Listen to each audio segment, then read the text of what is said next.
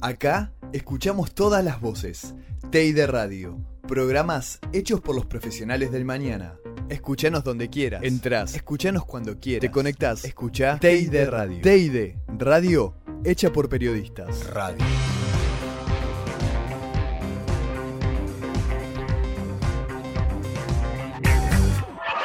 En 2020 al fin voy a viajar al exterior. Este año voy a concretar mi sueño y voy a abrir un local de juegos. Por fin me organicé con los gastos. Ahora voy a poder tener un año libre de deudas. ¿Y qué podría salir mal? a partir de las 0 horas de mañana deberán someterse al aislamiento social preventivo y obligatorio. El dólar blue y el dólar bolsa no paran de subir. Total incertidumbre acerca de cómo se dará en Argentina. ¿En dónde comenzó el virus? Apareció Anonymous para molestar a Bolsonaro. Que Estados Unidos lleva las relaciones con China al borde de una nueva guerra.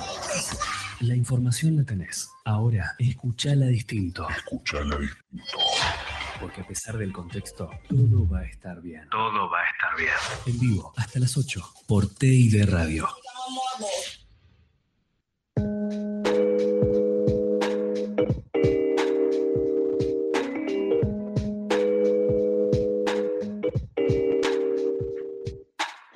Buenas, buenas, buenas. Bienvenidos a otro programa de Todo va a estar bien. Quien las habla de Federico Müller, acá acompañado con mis compañeras de lucha en este tanque de TID Radio, que todo va a estar bien. Mariana Pizul y Andrea Michelena. ¿Cómo les va, chicas? Hola, Fede, ¿cómo estás? Hola, André. Hola, Fede. Hola, Marian. ¿Cómo va todo por ahí? Todo por acá, perfecto. Hoy vamos a hacer algo que a los periodistas nos cuesta un poco, que es tratar de ir más allá de la noticia, de la primicia y pensar un poco esos grandes temas que a veces dejamos de lado, ¿no? Pensar un poco a futuro, pensar un poco en profundidad los problemas que venimos arrastrando y que muchas veces son la causa de las noticias que vemos, pero están detrás de lo inmediato, detrás de lo urgente y no por eso dejan de ser importantes. Puntualmente hoy vamos a hablar de economía y tenemos un economista, un investigador, lo tenemos a Ernesto Matos, que está acá, y vamos a hablar un poco de, bueno, eh, concentración económica, el modelo de producción argentina, cómo nos afecta la pandemia, pero no en lo inmediato, sino quizás a futuro. Ernesto, ¿cómo estás? ¿Cómo, cómo te trata el día? Y por supuesto, gracias por, por atendernos. No, gracias a ustedes por el llamado. ¿Qué tal? Eh, Andrea, Mariana, Fede. Eh, Buenas tardes. Hola, Ernesto. Buenas tardes. Ernesto, voy directo al, hueso. Nosotros estamos atravesando en el mundo y en la Argentina, yo te diría, un proceso prácticamente de, crisis. Algo de que los que no somos expertos en, economía, por lo menos hemos escuchado o hemos hablado con otros economistas, es que cuando hay procesos de crisis, generalmente eh, las personas quienes solamente pueden ofrecer su trabajo, especialmente o las personas que son empleadas, asalariadas, e incluso las pequeñas y medianas empresas, muchas veces cuando hay momentos de crisis, quiebran o tienen dificultades enormes, mientras que eh, las grandes empresas, especialmente las multinacionales o los grandes terratenientes, tienen en estos momentos de crisis oportunidades ¿no? para, eh, con la espalda financiera, la espalda económica que tienen, acrecentar ¿no? la concentración de, su capital, la concentración de su eh, posesión sobre las tierras y seguir profundizando procesos de concentración económica. Entonces voy directo a la, preocupación que, tenemos y te cedo la palabra para que desarrolles todo lo que quieras, que es, ¿vos crees que lo que estamos viviendo va a acrecentar la concentración económica en el mundo y o en la Argentina o en ambos? Mira, hay un, hay un dato interesante de, y el Credit Suisse lo que dice es que la riqueza, entre, si comparada 2019 contra 2018, creció en todos los continentes. O sea, la gente que antes era, que tenía una riqueza determinada medida en dólares, estamos hablando de millones de dólares, eh, creció, digamos, ¿no? Entonces, ahí la concentración es a ver en qué se transforma esta riqueza que se genera, porque no es que se queda esta riqueza acumulada en determinados países, ese dinero se coloca en otros lados, se coloca a través de instituciones financieras, que hacen las veces de BlackRock, ¿no? de Fidelity, de Capital, y que invierte en otros países financiando los títulos de deuda que emite un país X y obviamente también comprándose eh, empresas en lugares donde la economía no tiene un buen desempeño.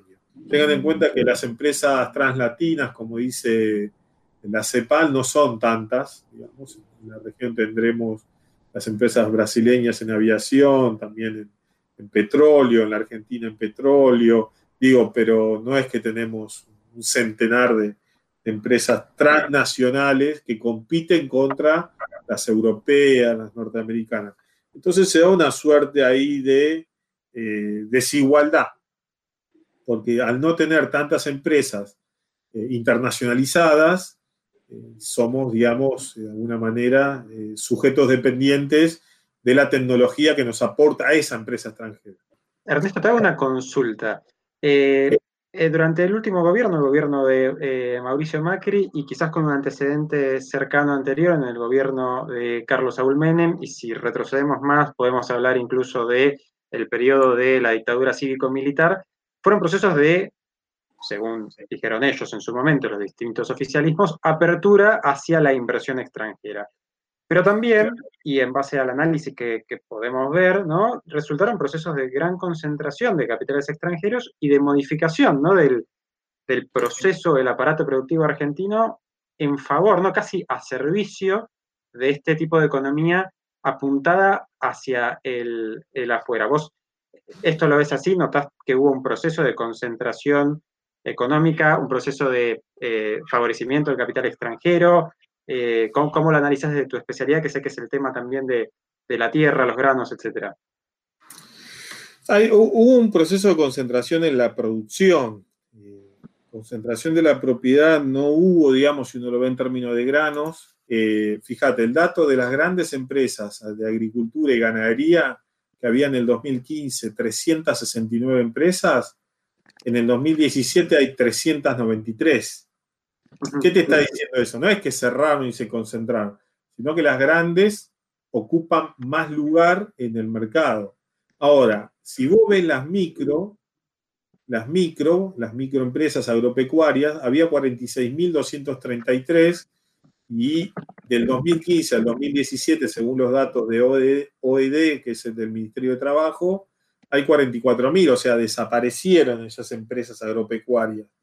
Y ahí uno podría decir, bueno, sí, ahí hubo concentración, pero en líneas generales, cuando uno quiere ver esto, cómo se refleja en el día a día de la gente, no es solamente la concentración en la empresa agropecuaria, sino que tenés que ver la distribución, la comercialización de esos productos, porque no te alcanza con solo ver al productor. Eh, entonces, eh, hay que ver después de eso cuál es el producto que tiene mayor concentración. Y si uno ve los datos, la mayor tierra se la estamos dedicando a la soja. Y eso influye en el precio de la leche. Y eso hay que ver si en el cierre de tambo, en el precio de la leche, a cuánto están llegando los productos yogur, manteca, leche eh, al, al comercio minorista. Y de eso hay que ver cuánto es lo que se está exportando. ¿Qué tal, Ernesto? Yo eh, soy Andrea. Yo te quería hacer una pregunta. Me, llama mucho la atención y, quizás eh, me pregunto cómo se puede sostener o, mismo cómo podemos, cómo se puede compaginar todo lo que es la concentración económica que parece estar yendo a más con una, una creciente, un sostenido crecimiento de la población y las oportunidades laborales y económicas que deberían tener. ¿Cómo repercute esto en la población? Eh, entendiendo desde el punto de vista que la concentración siempre termina precarizando a, los sectores más bajos, ¿no? Eh, está claro que la, la, mayor concentración está en la región pampeana. La región pampeana concentra el 75% de las filiales y bancos. Entonces, cuando uno va, se sale de la capital federal o del AMBA, encuentra una Argentina diferente. Entonces ahí te vas dando cuenta que hay como tres Argentinas al mismo tiempo una vinculada a la industria de alta tecnología con inserción internacional que requiere mano de obra altamente calificada, o sea que no te alcanza un título universitario ya. Después tenés el intermedio, que es un terciario, obviamente no accede a los mismos salarios que el trabajador de alta calificación, y todo eso también convive con una Argentina, una tercera Argentina, donde ya directamente la industria es artesanal. Buenas tardes, Ernesto. Acá Mariana Pizul te saluda. ¿Cómo estás?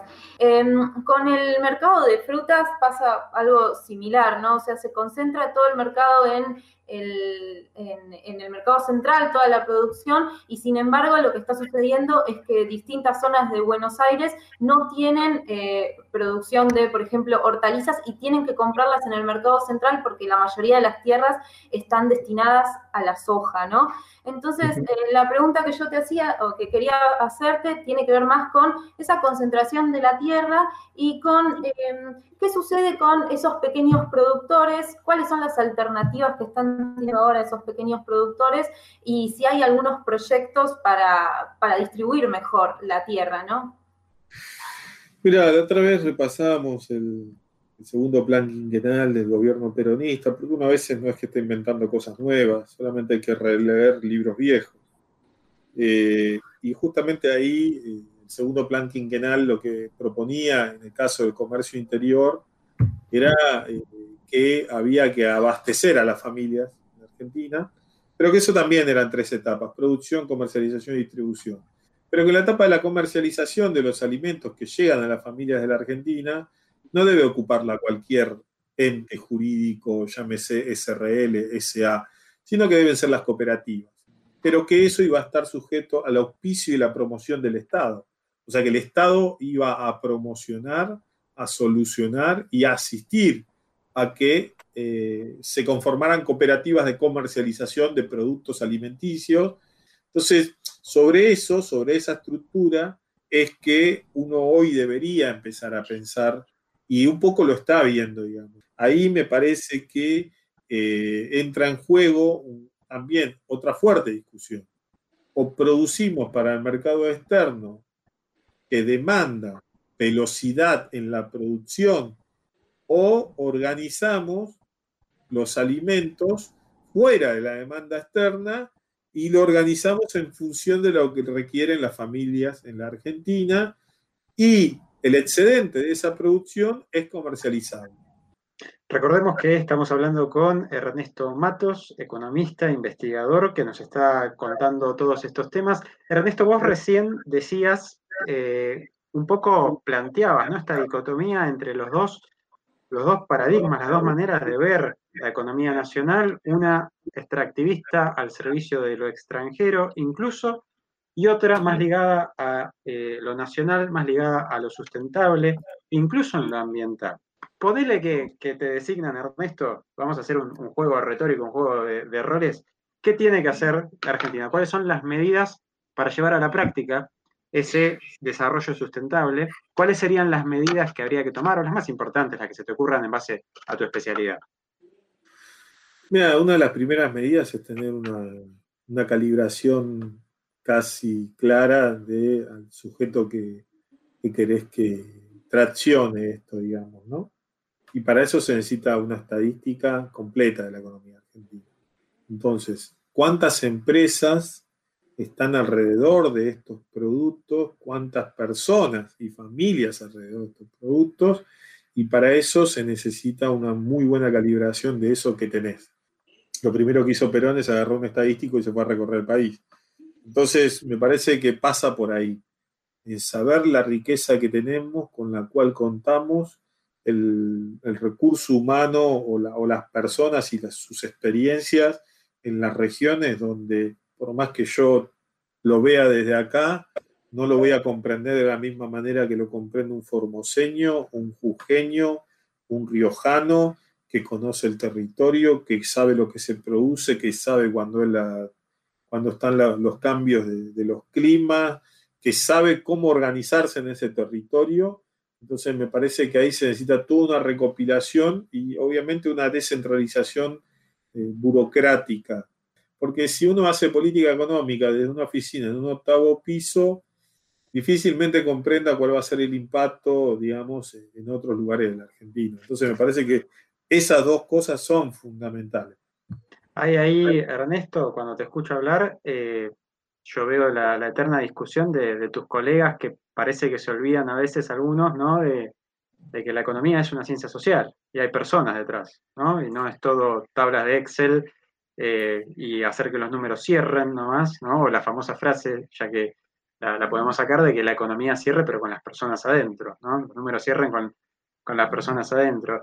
Y para, para ir eh, redondeando, ¿no? Porque los tiempos de, de este medio son, son tiranos, eh, me gustaría escuchar un poquito más de, ese lado humano tuyo, ¿no? De qué, de qué le recomendás a tus colegas, incluso algunos que pueden estar eh, en, el mismo posicionamiento ideológico que, que, vos tenés y que a veces eh, pueden llegar a, no mirar esto. ¿Qué, ¿Qué nos falta ver, Ernesto? ¿Qué, ¿Qué les falta a los economistas o a quienes hablamos de economía en los medios? ¿Qué a veces nos olvidamos? ¿Dónde tenemos que poner el ojo? ¿Cómo podemos ser mejores para comunicar esto que vos decís que a veces nos olvidamos? Primero, no perder la empatía, digamos. todas las medidas son muy abstractas generalmente. Eh, a los profesionales, digamos, eso en general. En particular, a los economistas lo que siempre les digo es nunca dejen de leer. A mí un profesor me dijo una vez, eh, Pablo Levín, me dijo, hay que seguir la nota al pie. La verdad que, que me dijo eso, ya, ya han pasado más de 10 años, sigo, sigo sin terminar de encontrar el final de la nota al pie. Esto quiere decir que eh, uno no puede agarrar el título y creer que ya es algo. Uno empieza ahí a darse cuenta que no sabe nada y tiene que empezar a recorrer la historia argentina, tiene que empezar a recorrer vueltas alternativas, tiene que meterse con la política. Acá no hay neutralidad, en economía no hay neutralidad, no existe eso. Quien habla de economía con neutralidad nos está mintiendo, lamentablemente. Eh, y ahí muestra los intereses, digamos. Hemos tenido la experiencia anterior donde toda una generación de economistas, podíamos expresarlo en Kisilov, una nueva generación, pero los que venimos debajo de esa generación de Kisilov, eh, somos una generación totalmente distinta a la pre-80 y está empezando a mostrarse eso en lo que uno ve en los medios, digamos, ¿no? Pero aún así, dentro de todo eso hay toda una discusión. Por ejemplo, la discusión que yo hoy les estoy planteando a, muchos de mis colegas, estamos hablando de macro, y la macro es la, la, síntesis neoclásica de una discusión que tuvo Hitz con Keynes en 1937, y que ese pensamiento neoclásico es libre comercio, darwinismo económico e individualismo. Entonces yo no puedo dar eso que vos decís que llamás macro. Está mal conceptualmente. Tenemos que decir otro nombre. Busquemos lo otro, economía nacional, no sé, economía política de la Argentina, pero no podemos decir macro porque es una concepción que nos lleva a esa teoría. Y eso también es importante, eh, tener en cuenta la historicidad de los conceptos. No se puede hablar digamos, sin, no, sin tener esa fuente, yo siempre digo la fuente chequeada, pero digo, tener claro el concepto, qué significa técnicamente eso, porque a veces eso es toda una nota. Podés explicarle a la gente, hoy por ejemplo estoy viendo lo del BIT, y hoy me entero porque nunca lo había estudiado, eh, pero el BIT, el 50% es Latinoamérica y el 50% es Estados Unidos y los países europeos. y la propuesta para el presidente del BID la hizo Estados Unidos, Guayana, Salvador e Israel. Entonces, cuando uno, no es que uno está en contra de Estados Unidos, pero uno informa esto, pareciera que es un comunista. Yo no soy comunista, estoy leyendo el BID y el BID dice esto. No te estoy trayendo el panfleto de la rotonda del PTS o el Frente de Izquierda. Esto dice el BID. Corresponde esto informarlo de esta manera y meterlo al análisis de esa forma, digamos, ¿no? Y eso me parece que con eso cualquier profesional puede ser muy bueno en lo que hace. Bueno, después está la situación, ¿no? Hay que ver si después te dan trabajo por esto. Absolutamente. Sí, sí, sí, sí. Pero, Pero, te noto, te noto con, con, esperanza, por lo menos, como un optimista. Eh, sí, yo le tengo mucha fe a esta.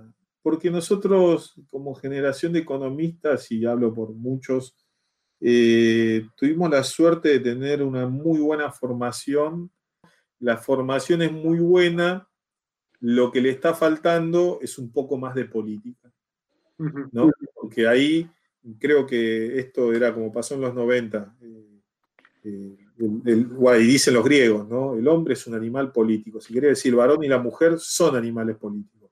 Si le sacás la política te queda un animal. Entonces nosotros que somos seres pensantes, racionales, usamos el instrumento de la razón para conocer la verdad, no podemos comportarnos como animales. Pero no hay que perder esa empatía con el otro, no hay que perder la conversación con el que no eh, está en nuestra profesión, porque eso es lo que nos permite a nosotros poner en duda lo que conocemos. Porque si queremos que sea... Impecable. Ernesto, te recontra agradecemos por esta entrevista y en especial por la mirada, más allá de todos los datos que nos tiraste a partir de tu conocimiento, la empatía, ¿no? Porque también eso es importantísimo. Así que muchísimas gracias por, por tu tiempo y por supuesto te volveremos a contactar cuando necesitemos profundizar de vuelta en este tema de economía con empatía como corresponde. Muchas gracias, Ernesto. Muchas gracias a ustedes. Hasta luego. Todo va a estar bien. Todo va a estar bien. Todo va a estar bien. Si ya no tenés a quién llorarle, escribinos arroba todo a estar bien en Facebook, Twitter e Instagram.